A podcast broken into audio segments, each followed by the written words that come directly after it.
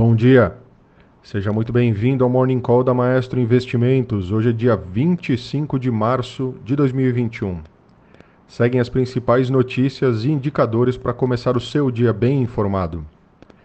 A sessão desta quinta-feira, dia 25, é movimentada para os principais mercados mundiais, com as bolsas europeias voltando a cair com o aumento dos casos de coronavírus, voltando a afetar negativamente o humor dos investidores com a expectativa de uma recuperação mais lenta da economia no final das contas. Já os futuros dos Estados Unidos têm leve alta após perderem força na reta final do pregão de ontem. Com isso, os índices de mercado agora pela manhã, Tóquio fechou o dia em alta de 1,14%. Hong Kong, na ponta oposta, fechou o dia em queda de 0,07% e Xangai, na mesma linha, uma queda de 0,10%. Na Europa, nesse momento, Londres cai 0,25%. Paris, nesse momento, também segue em queda de 0,22%. E Frankfurt, seguindo na mesma linha, uma queda de 0,14%. Nas Américas, os três índices estão positivos os futuros de Dow Jones nesse momento sobem 0,24%. Os futuros de S&P 500 nesse momento sobem 0,26%. E os futuros de Nasdaq também na mesma linha, com uma alta um pouco mais expressiva de 0,38% nesse momento. Na agenda hoje bem recheada, aqui no Brasil nós temos o IPCA 15 às 9 horas da manhã, nos Estados Unidos, nós temos o PIB de 2020 fechado é, às 9h30 da manhã. Além disso, como toda quinta-feira, nós temos também os pedidos iniciais e pedidos contínuos de seguro-desemprego lá nos Estados Unidos às 9h30 da manhã. Por último, nós temos o índice de evolução do emprego, do CAGED, aqui no Brasil, às 6 da tarde. Indo para o noticiário, no destaque internacional, o navio que bloqueou completamente o canal de Suez continua preso no mesmo lugar. É, embora as operações para liberar o canal continuem hoje, a melhor chance de mover o navio pode não chegar até domingo ou segunda-feira, quando as marés estão mais altas. O bloqueio está interrompendo aí o tráfego de 9,6 bilhões de dólares por dia e os efeitos indiretos do fechamento de um dos portos de trânsito mais importantes do mundo devem piorar aí para os navios que transportam de tudo, desde petróleo bruto a cimento e até animais vivos. Na Alemanha, durante essa madrugada, a confiança do consumidor pela GfK passou de menos 12,7 pontos para menos 6,2 pontos em abril. É, e a estimativa era de menos 12 pontos. É, ou seja, houve uma melhora Tá? Na França, a confiança dos negócios ficou em 97 pontos em março e a estimativa era de 91 pontos. O melhor nível para esse nível de para esse índice de confiança desde o início da pandemia. É, uma ponderação aqui é que a coleta de dados para ambos os indicadores foi feita antes dessa nova rodada de restrições anunciadas durante o final da semana passada e o início dessa semana. Falando um pouquinho de Ásia, as empresas chinesas que estão listadas no mercado chinês e no mercado americano tiveram um desempenho ruim nessa madrugada. As quedas ocorreram após a Comissão de Valores Mobiliários dos Estados Unidos afirmar na quarta-feira que pretende remover empresas estrangeiras da bolsa do país caso elas não se adequem aos padrões americanos de auditoria. E por último, no cenário internacional, no destaque, a atenção hoje para o leilão das treasuries americanas com prazo de vencimento de sete anos. No mês passado, um leilão fraco para este vencimento ajudou a empurrar as taxas de títulos é, mais longos para cima.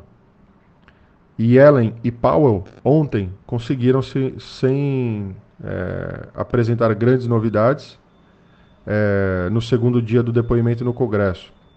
Falaram sobre a aceleração do crescimento, mas também dos desafios à frente em especial aí para o mercado de trabalho. Agora no destaque local do noticiário, está bem recheado.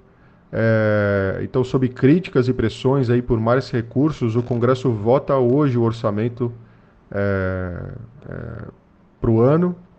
A peça orçamentária destina 8,3 bilhões de reais para investimentos do Ministério da Defesa, um quinto, tá? 22% aí do total para todo o governo federal conforme relatório do senador Márcio Bitar, do MDB do Acre, que foi apresentado ontem.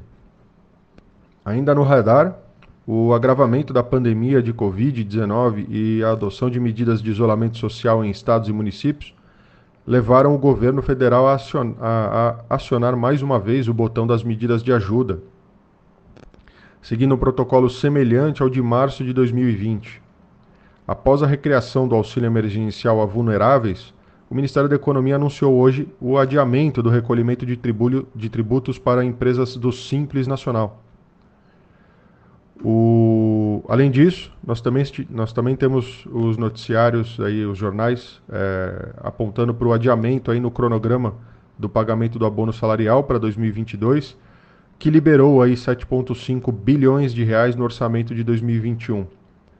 A ideia do Ministério da Economia era de alocar o valor do Programa Emergencial de Manutenção do Emprego, é, era de alocar o valor para o Programa é, Emergencial de Manutenção do Emprego, o BEM, mas os parlamentares devem utilizar esse recurso para engordar as emendas e investimentos públicos. Resta na mesa editar uma MP abrindo um crédito extraordinário para financiar o programa, segundo o Estadão, com limite de 9, 9 bilhões de reais.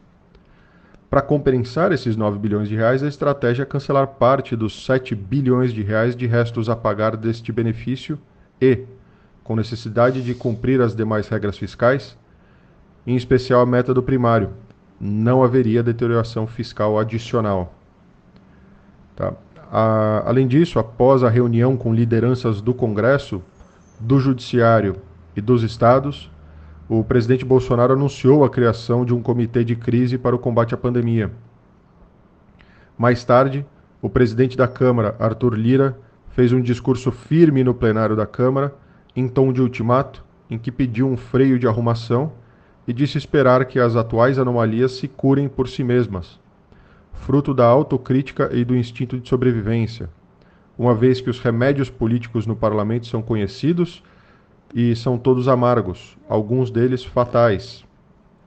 É, conforme escreveu aí o time de análise política da XP, a fala de Lira traça uma linha no chão e tenta fechar a porta aí para um eventual retorno do presidente ao comportamento que exibia até domingo passado mostra o nível do estresse em que a base aliada estava submetida ao sofrer ela também os efeitos negativos da condução que Bolsonaro dava à pandemia e ilustra o receio de que os, os presentes da reunião acabem vistos aí como apoiadores das ações futuras do presidente. A Bolsonaro, depois do pronunciamento na TV e da reunião de, de ontem é, é, com os líderes, resta pouca alternativa a não ser dar continuidade ao novo personagem. Do contrário, o recado foi dado e o processo de, des de desgaste no parlamento seguirá seu curso. Fecha aspas.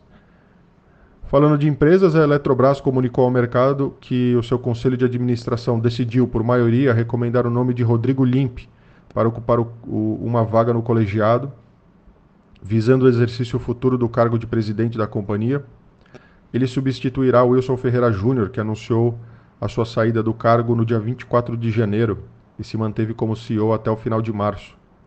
A escolha de Limp, é, Mauro Gentili Rodrigues Cunha, coordenador do Comitê de Auditoria de Risco Estatutário e membro do Conselho de Administração da Eletrobras, é, é, pediu demissão. Cunha deixa o cargo por não concordar com a escolha de Limp pelo, pelo acionista controlador da estatal, que é o governo.